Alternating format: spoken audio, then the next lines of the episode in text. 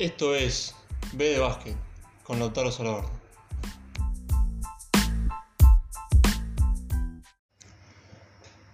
Hoy estoy por primera vez con un invitado muy especial, mi amigo, mi hermano, Leo. Un saludo, un gusto. Acá estamos, otro episodio. Vamos a hablar un poco de lo que pasó anoche en la liga. 10 partidos estuvo cargada la noche y más de uno estuvo, estuvo entretenido y, más de una sorpresa también. Empezamos el partido de Milwaukee contra Indiana. Eh, un partido que a priori iba a ser más entretenido de lo que fue, porque son dos de los mejores equipos de la conferencia y que hace bastante tiempo se están peleando ahí eh, la rivalidad de quién es mejor, de quién se lleva la serie de temporada regular cada temporada. Eh, por el lado de Milwaukee fue, creo yo, que un partido bastante tranquilo. Eh, tuvieron siete jugadores que, que, sumaron dobles dígitos en ataque. Eh, Giannis hizo un triple doble, 21 puntos, 14 rebotes y 10 asistencias. Eh, llegó un punto en el que lo vimos al muchacho con el partido de 28 puntos arriba, sentado en el banco, eh, sacando fotos con, creo que era Pat con Anton al lado, para, creo que fue la viva imagen de, del resumen del partido. Así entretenido No. fue el partido. No hubo otra cosa, casi 30 arriba y, y Giannis ya creo que el último cuarto jugó dos minutos, un poco más. Eh, Bobby Portis eh, sumó 18 puntos y 9 rebotes y Brim Forbes 20, con muy buenos porcentajes de campo y, y de 3. Por el lado de Indiana, eh, Malcolm Brogdon eh, hoy no, no, no demostró lo que viene demostrando últimamente. Sabonis, un regular, cara conocida, 33, 12 y 6. Y Justin Holiday, 15 puntos y 8 rebotes.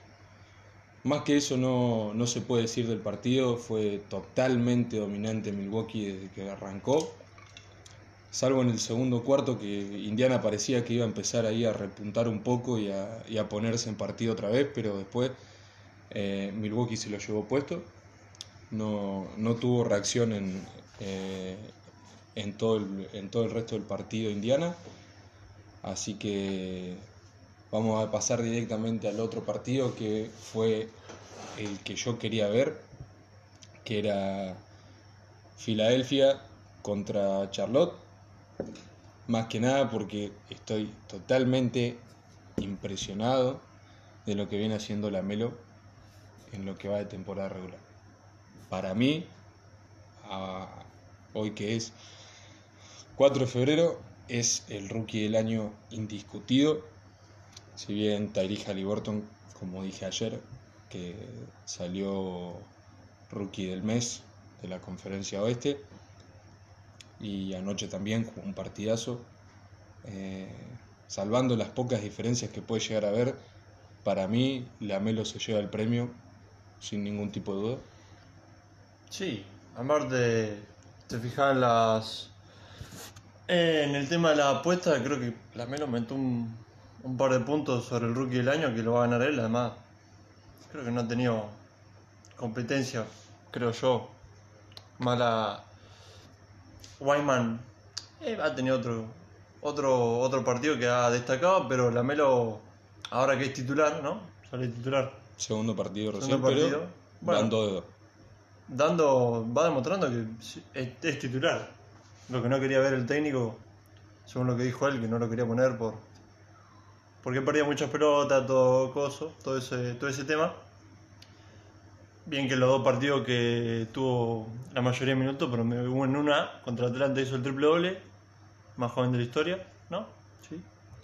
Eh, y el otro metió, creo que algo de 28 más o menos, creo también Partidas. y ganar los dos partidos. El partido de anoche fue muy entretenido. El primer tiempo fue totalmente dominante de Filadelfia.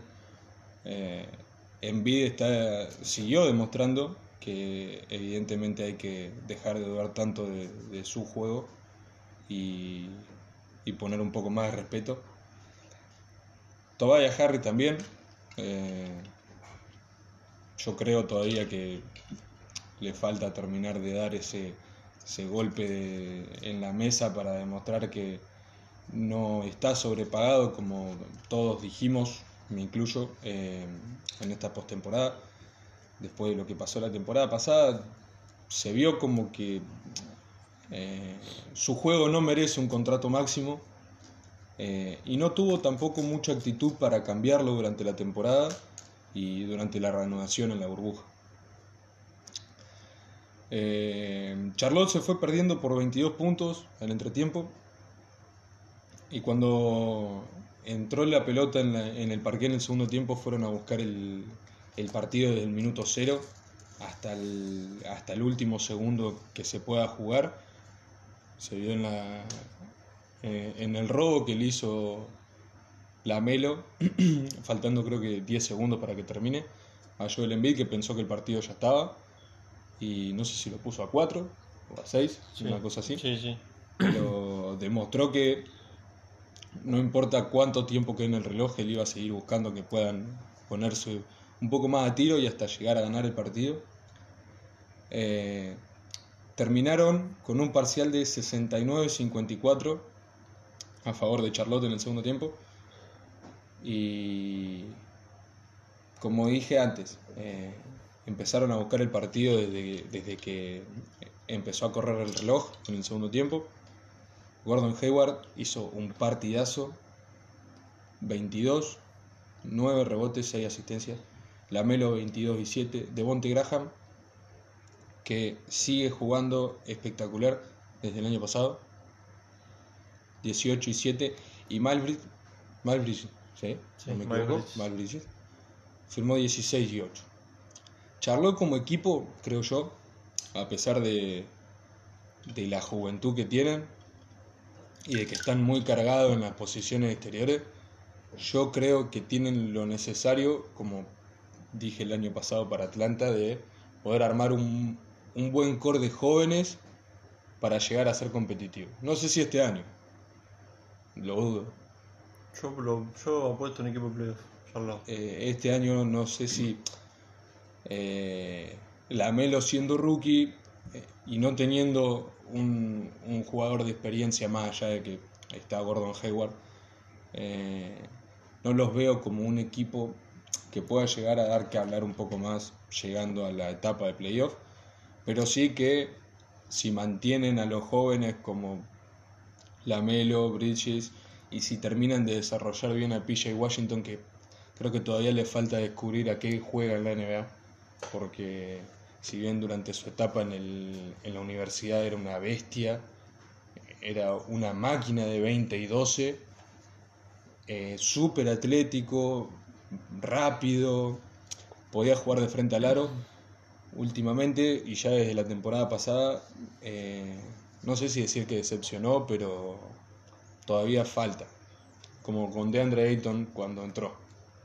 Eh, todavía falta verlo en su en su máximo esplendor y demostrando que el potencial con el que lo vieron no, no desapareció o, nunca existió.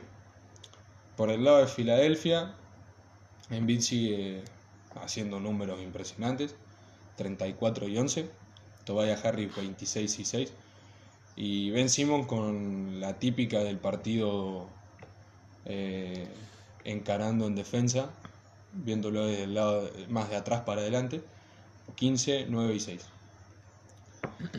El próximo partido fue entre Dallas Mavericks y Atlanta Hawks, que desde hace dos años es el partido que muchos quieren ver por el, duelo entre Luca y Trey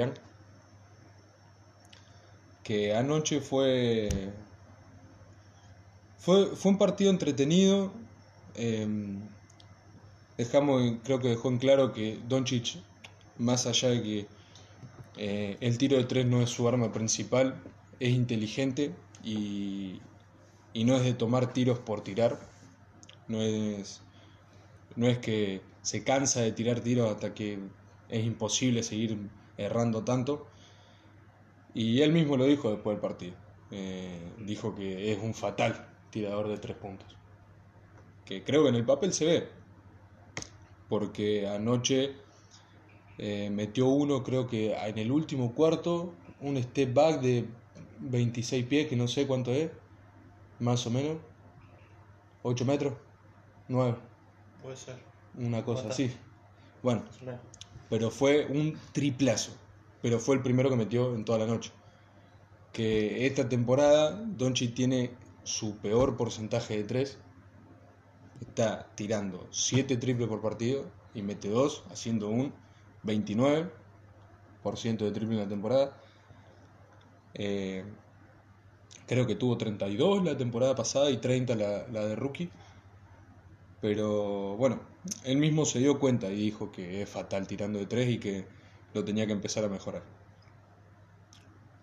Dallas cortó una racha negativa de 6 partidos, que creo que fue, fue el mejor partido de, de Porzingis de los últimos 7, teniendo en cuenta que anoche ganaron, sería 1-6 el, el récord.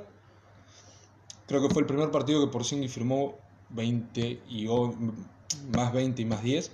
Anoche hizo 24 y 11.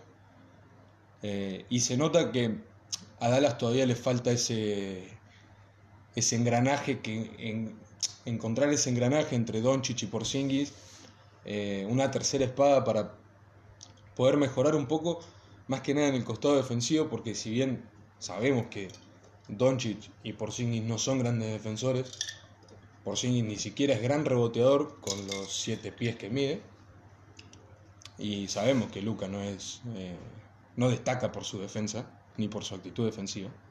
Creo yo que lo que le falta a Dallas es mejorar en ese, en ese aspecto. Conseguir a alguien que al lado de Doncic pueda tapar un poco eh, las carencias defensivas que tiene para que pueda brillar un poco más adelante y no se tenga que preocupar tanto en, en aportar mucho más en la defensa. Eh, Tim Hardaway Jr. sumó 22 y 4 para, para el conjunto de Dallas. Y por el lado de Atlanta, eh, John Collins hizo 35 puntos y 12 rebotes. Kevin Huerter sumó un doble doble de 21 puntos y 10 asistencias. Trey Young hizo 21 y 9. Y Galinari, desde el banco creo, eh, 19 puntos para el que creo yo, o creía yo, que esta temporada se iba a llevar el sexto hombre del año.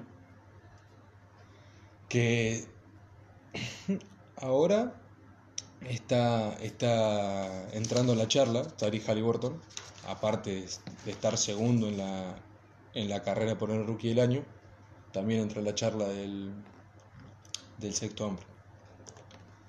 Pasando al, al partido siguiente, el conjunto angelino de los Clippers sigue de gira por el este.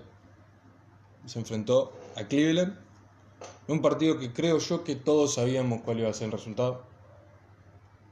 Más allá de que Cleveland sorprendió muchísimo cuando le ganó a, Brooklyn en doble orden.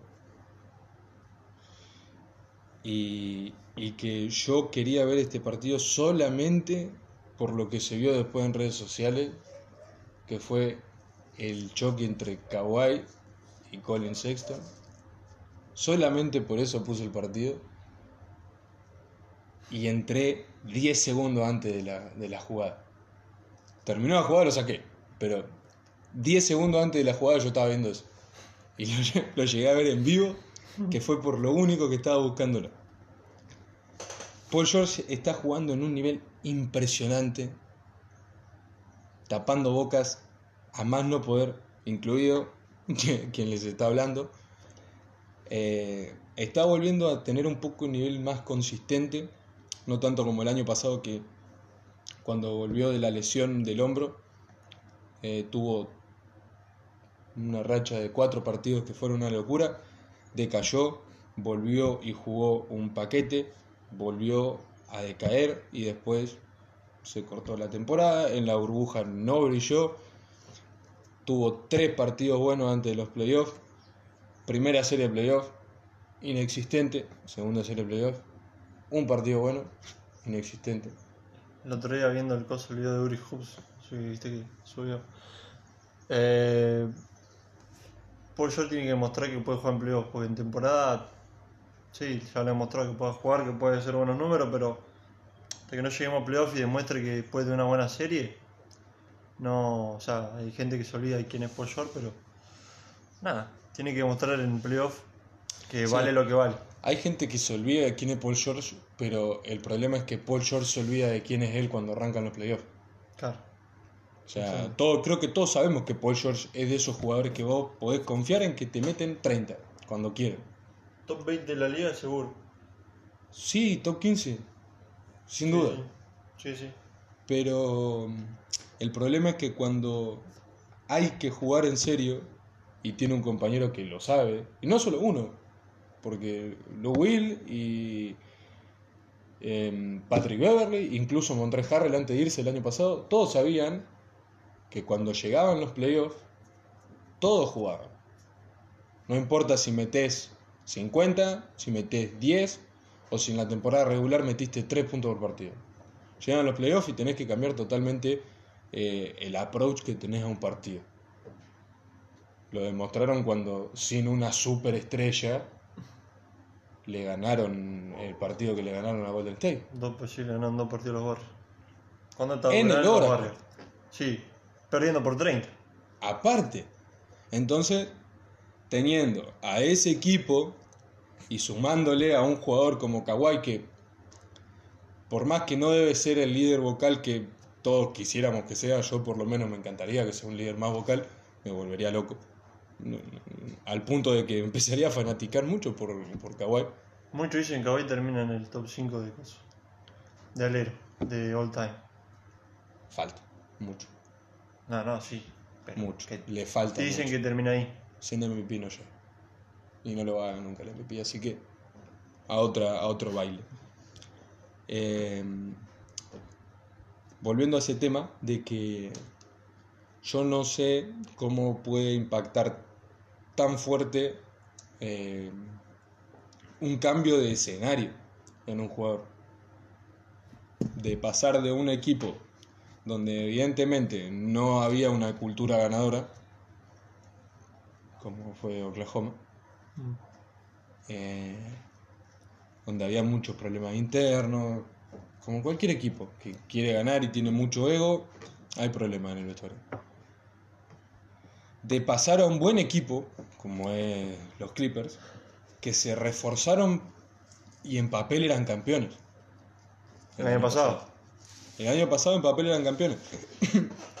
Entonces se notó mucho cuando Paul George jugaba mal. ¿Y qué quiere decir esto? Que evidentemente en papel tampoco eran campeones. Pero está demostrando que cambia la mentalidad porque está jugando con otra cara, se le nota. Y está sumando muchísimo, muchísimo. Eh, locura de números, los Clippers anoche. 55% de campo como equipo y 20 de 34 en triples, haciendo un El mejor 58. equipo. Sí, el mejor equipo. ¿Es la mejor ofensiva en cuanto a números? No, no, el mejor, el mejor porcentaje de triple en equipo Lo tiene los lo Clippers. Clippers. No lo demostraron anoche. Así tiene. Una locura errar solamente 14 tiros de 3 como equipo. Una palangana. Y después del otro lado, bueno, los, los Cavaliers, todo lo contrario. Pasás de un equipo que hizo 20 de 34 en triples a uno que hizo 4 de 10 como equipo, en lo que un solo jugador puede tomar, como hizo ano anteanoche Van Vliet, que tiró 14. Bueno, anoche los Cavaliers hicieron 4 de 10 como equipo. Sexton y Garland son los únicos dos que se pueden llegar a salvar, metieron 50 entre los dos. Y, Sex. y nada más. Kevin Lowe todavía se está recuperando, que tampoco va a ser una locura cuando vuelva.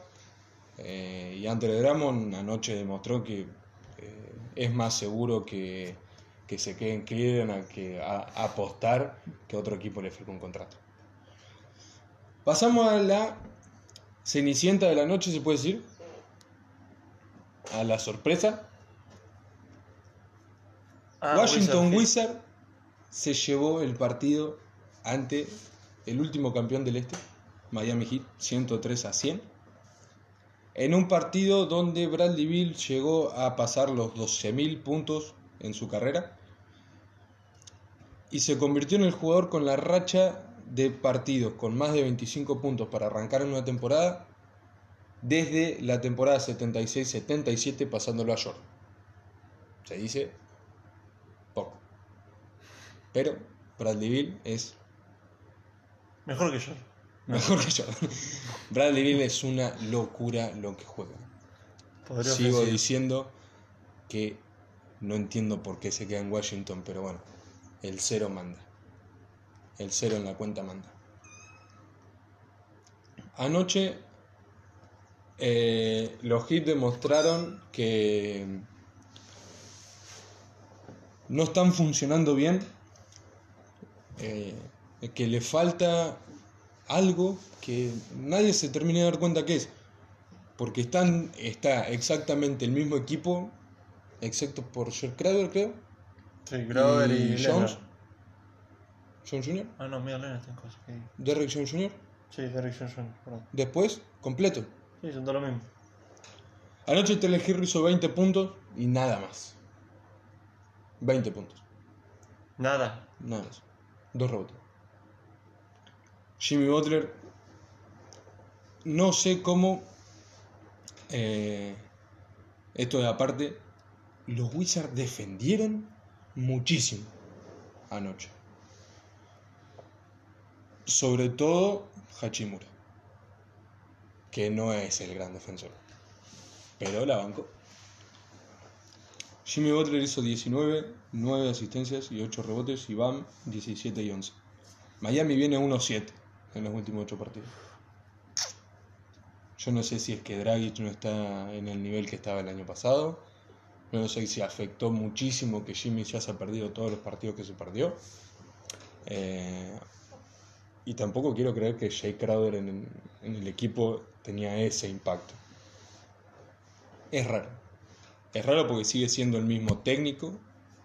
Siguen jugando lo mismo que cuando estaban en los playoffs, ni siquiera cuando empezaron la temporada regular pasada. En el mejor momento de Miami Heat cambiaron totalmente el esquema. Y están jugando a eso ahora. Y o se acostumbraron tanto a ganar que no saben qué hacer ahora. O evidentemente algo les pasó. O lo del año pasado fue suerte, que no creo. Eh, es raro, no sé. Porque de llegar a una final de NBA. Pasando por arriba toda la conferencia. Sí, pasando por arriba, que iba a ser Está bien, supuesto- está bien que llegaron, que fue a 7 contra Boston.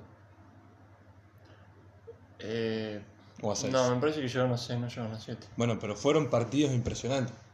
En, en cuanto a talento individual, todos los equipos del este eran mejor que Miami.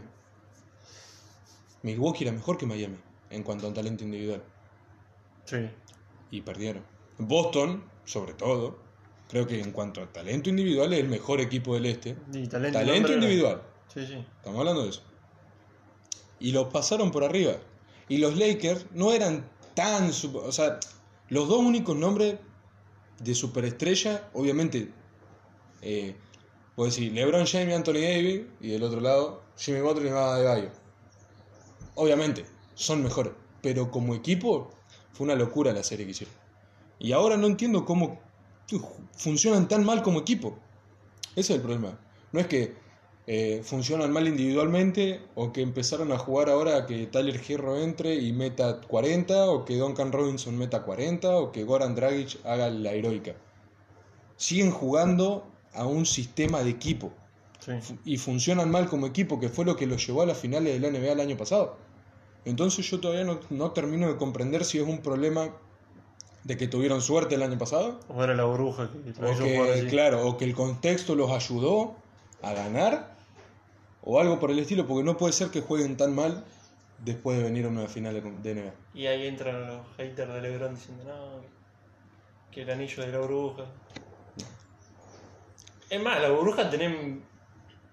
eh, El contexto era peor todavía que haberlo jugado en, una, con, eh, en un acontecimiento normal. onda, digamos. jugaría más bien porque estás en un complejo que está cerrado y estás metido en eso, hermano. Tipo, estás concentrado en eso. Sí, pero es para poca gente estar a tres meses, cuatro, concentrado en eso. No salí, no ves gente, no ve a tu familia. Ah, tampoco estaban encerrados en un, un coso, estaban en un hotel. Sí, todo lo que quieras, pero nosotros no vivimos la vida que viven esos no, tipos. bueno, pero. El movimiento de vida que tienen ellos. No, obvio. Pero como Lillard dijo, que los partidos en la bruja eran más. Se me fue si no sé si fueran más fáciles o más difíciles. Eh, Si dijo más fáciles, no se notó porque se fue re tempranito. Eh... Ah, lo tenía que porque no me acuerdo. bueno, cuestión. Puede ser que haya sido, como dicen en Estados Unidos, un fluke para bien el año pasado. O que, evidentemente, Jimmy Butler es ese tipo de jugador, genera ese impacto. Pasando al otro partido, New York Knicks contra Chicago Bulls, creo que eh, debe haber sido el partido con menos rating de, todo lo que viene en NBA hasta ahora. Pero no hay que faltar el respeto a los fans de los Knicks que este año están felices. Julius Randle, 27.6 rebotes, 6 asistencias, con 52% de campo. Candidato al Most Improved. ¿Quién lo.? Eh, Porque para mí Jeremy Grant no entra en la conversación. Y no, porque los pitos no le ganan a nadie, pero. Exactamente. Y Julius Randle está promediando 24 o 25, creo. Y, si, y no sé si 9. Ahí Solo está. Randall puede entrar. Elfrid Payton, 20 puntos y 8 rebotes. RJ Barrett, 17 puntos y 7 rebotes. Zach Lavin sigue sumando estadísticas vacías, como, como dicen. 24, 7 y 5. Y Tad Young hizo 19 y 4. Creo que el problema más grande de los Bulls, aparte de que eh, le falta eh, un poco de consistencia, es que a Lauri Markkanen le falta consistencia. A ver, el partido pasado que juegan los Bulls fue contra los Knicks, que creo que ganan, y Lauri Markkanen hizo 30 puntos. Anoche hizo 9, contra el mismo equipo. Entonces, eh, es de esos equipos que tienen mucho talento y talento joven. No sé si a Zach Lavin lo, lo consideran como talento joven todavía, pero eh, Daniel, Daniel Garford es, es bueno, es muy bueno. Em, Wendell Carter me pasa lo mismo que con Marvin Bagley. Si no se viviera lesionando, sería un jugadorazo. Y Lauri Markkanen eh, venía jugando como en la segunda temporada cuando tuvo su mejor temporada individual. Eh, entonces, yo creía que este año con, con Billy Donovan como técnico iban a, a repuntar un poco y aunque sea pelear por un puesto 8 de playoff.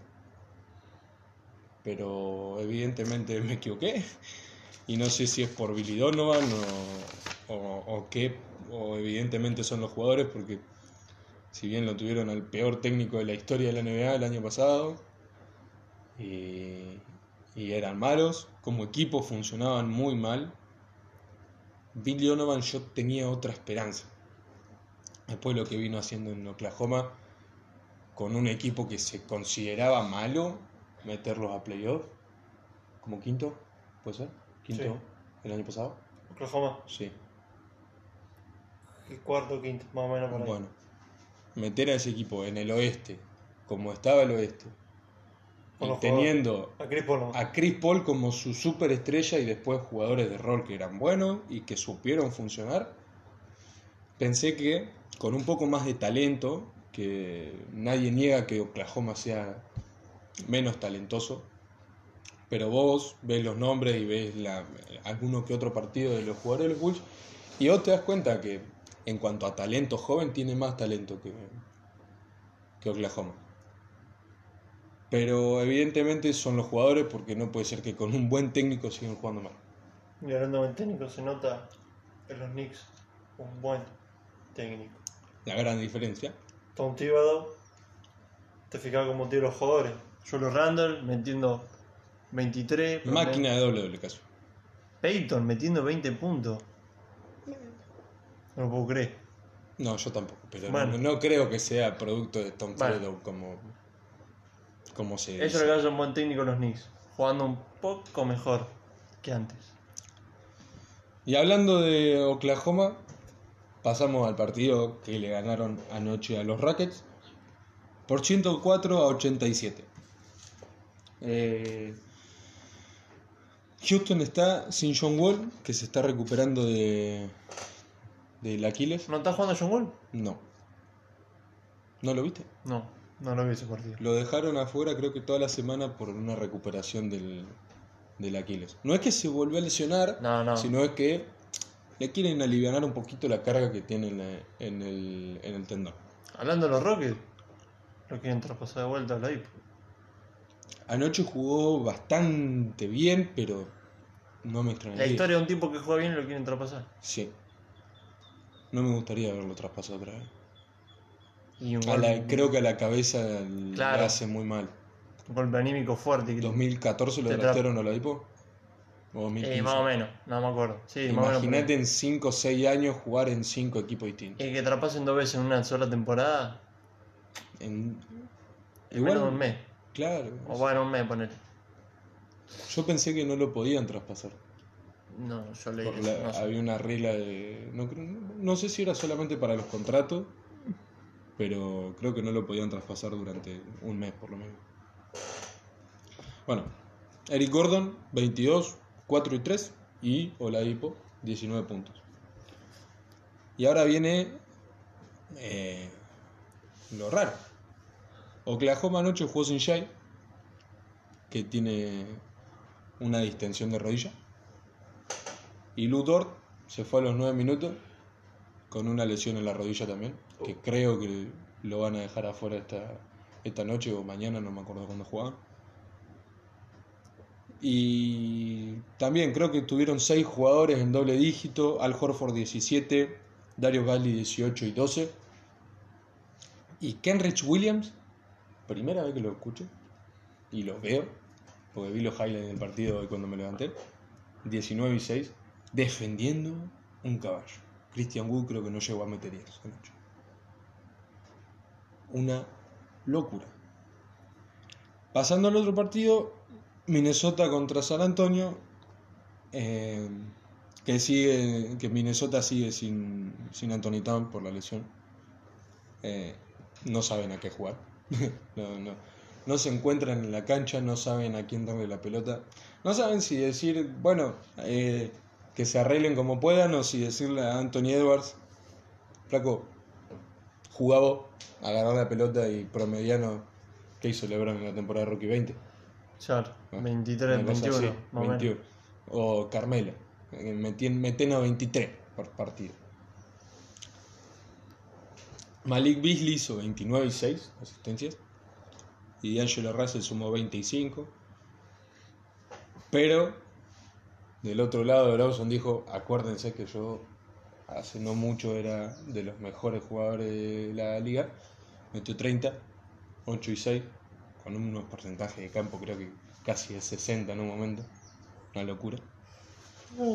Jacob Porn, que todavía no me sale pronunciar el apellido como creo que es, pero Sí, va, creo ahí que va. saben quién es. Ah, por ahí. 19 y 8. Y el señor de John T. Murray, 15 puntos, 11 rebotes y 5 asistencias.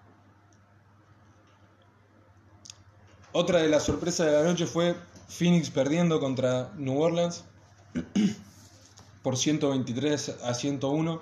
Chris Paul estuvo desaparecido anoche. Booker sumó 25 y 4 rebotes. Y Andre, DeAndre Ayton 13 y 11. Del otro lado, Zion sigue demostrando que evidentemente no tiene tantos problemas de lesiones como nos podríamos imaginar, porque está promediando 33 minutos por partido en los 19 partidos que está jugando hasta ahora. Anoche hubo un momento en el que estaba 8 o 9 de campo. Creo que fue a 2 o 3 minutos de terminar el primer tiempo. Terminó en 28 puntos, 7 rebotes, 6 asistencias y 12 de 14 de campo. Partidazo. Muy efectivo. Brandon Ingram, 23, 6 y 4. Lonzo hizo 18 puntos, 6 rebotes y una asistencia. Que fue lo raro. Yo cuando leí la estadística pensé que Lonzo había hecho, no sé, 12, 3 asistencias. Que de los 12 tiros de campo que metió Ingram, eh, Zion, 8 fueron a Liu. Pero después vi los highlights y fue una locura lo que jugaron anoche. Y Steven Adams un, tri- un triple, un doble doble de 11 y 13. Ya el último partido de la noche fue Boston perdiendo contra Sacramento 116 a 111. Eh, Boston abrió una clínica, me dijeron, afuera del estadio. Kemba está, está lesionado, que creo que es una distensión de rodilla, que tampoco va a jugar lo- en lo que queda de semana. Marcus Smart tiene un- una distensión del gemelo. Romeo Lanford se está recuperando de la lesión de la muñeca. Y Pritchard tiene una distensión del ligamento de la rodilla. Son lesiones jodidas encima, no son una dislocada de dedo, Para atrás.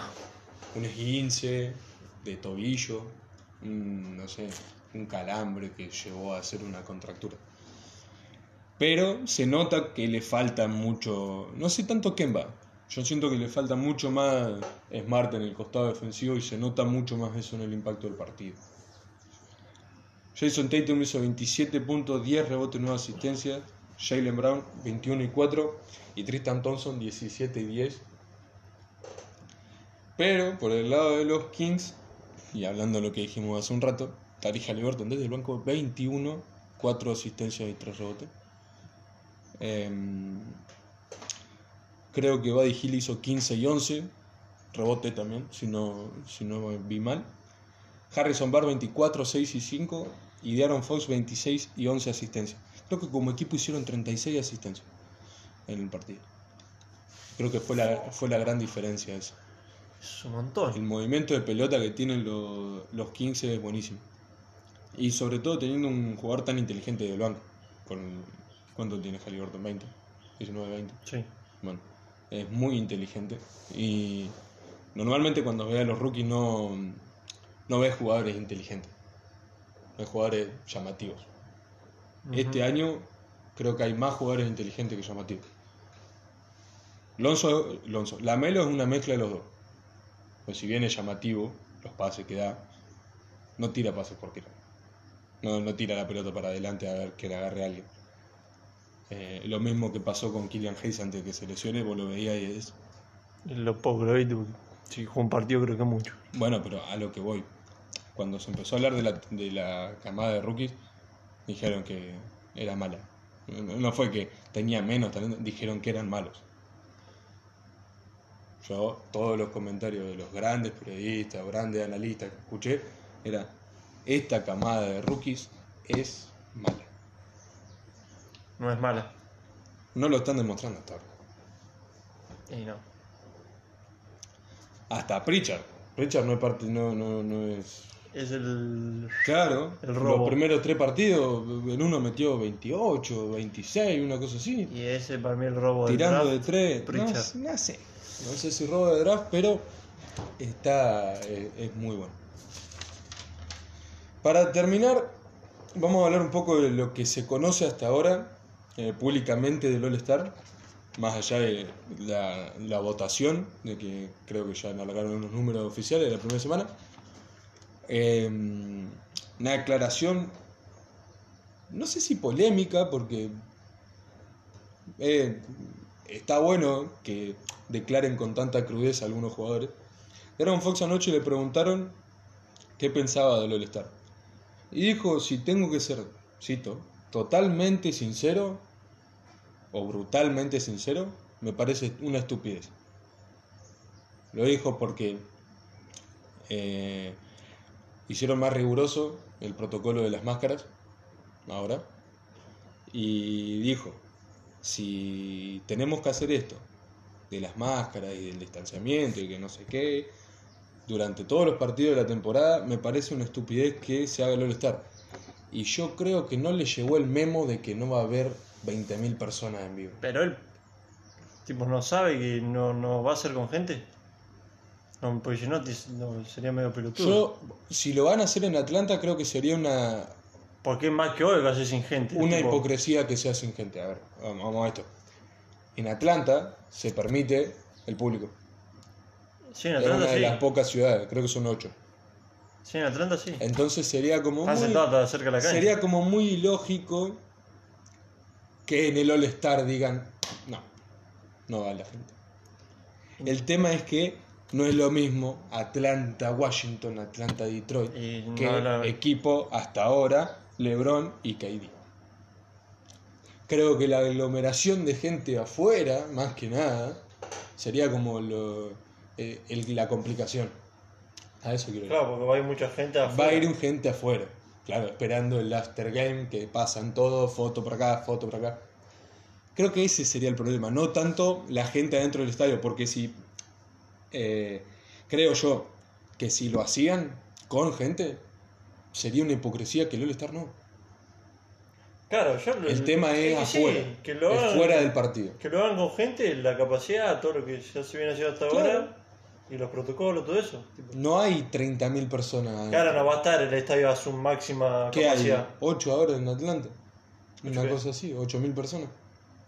Sí, no tengo ni idea, pero sí, hay pocas Una cosa personas. así, No debe tener el 50% de la capacidad del coso. No. 25, por ahí. más o menos. Sería más lógico. Pero que, no sé, como que tipo que... Tranquilamente, si lo pueden poner personas en un, en un En partido un partido normal sería lo lógico que en el All-Star con más Claro. razón. Porque se- van a Atlanta, no es que la- van a Los Ángeles, que en Los Ángeles gente. no se puede, que no dijeron que no iba a haber gente. Claro. Yo igual también eh, estaba, estaba viendo que ahora se confirmó, aparte, de que el 7 de mayo, ¿mayo? Marzo, ¿Del qué? el- la fecha. ¿Del Star? Sí, Marzo. marzo. 7 de marzo está confirmado que es la fecha del All-Star. Sé que en marzo, no sé si el 7, pero en marzo es. Lo vi creo que de Mark Ah. Stein y de Walsh. Y están hablando entre la NBA y la Asociación de Jugadores para terminar de dictaminar cuáles son los requisitos que van a permitir en la NBA para jugar y qué va a aceptar la Asociación de Jugadores. Hay que ver. Todavía mientras estamos grabando esto se está se están reuniendo Chris Paul y Adam Silver a ver qué onda. A ver quién tira menos de la cuerda. La cosa es que es Team LeBron versus Team KD. Hasta ahora Va a ser así. tenemos los cinco con más votos de cada posición de cada conferencia. Ya sabemos que los 5 son del oeste LeBron, Jokic, Kawhi y Curry Doncic. Ahí tienen los 5 titulares. Exacto. Los que dijimos nosotros. Claro. Claro, sí, lo mismo. Del este está Durán, Giannis, Embiid, Tatum y Jimmy Butler. Y en base Bradley Bill, al fin, liderando en votos. Kyrie Irving, James Harden, Jalen Brown y Ah. Zach Lavin. Los 5 ya tenés. Los KD, Gianni Embiid, Billy Kyrie y tenés los 5 titulares. Y del oeste, eh, por posición, LeBron, Nikola Jokic, Kawhi, Anthony Davis, Paul George, Curry, Doncic, Damian Lillard, Ja Morant y eh, Donovan Mitchell con ni siquiera 300.000 puntos. Pero ojalá que llegue. Clay Thompson tenía Dato curioso, estaba por decir exactamente lo mismo. ¿Por qué votan a Clay Thompson? Casi 100.000 pun- casi 100.000 votos tiene Clay Thompson. Sabiendo que no va a jugar. Sabiendo que está roto. Está en la lista. ¿Y está en la Eh, lista? eh, aparece en la lista, creo que la subió NBA. Yo no puedo creer que 100.000 votos, no Eh. son 10.000. 100.000 personas dijeron, Ah. quiero que Clay Thompson juegue aunque está roto y no juega.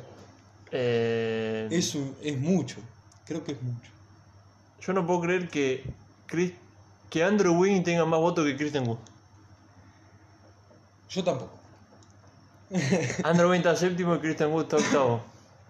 Yo no lo puedo creer. No.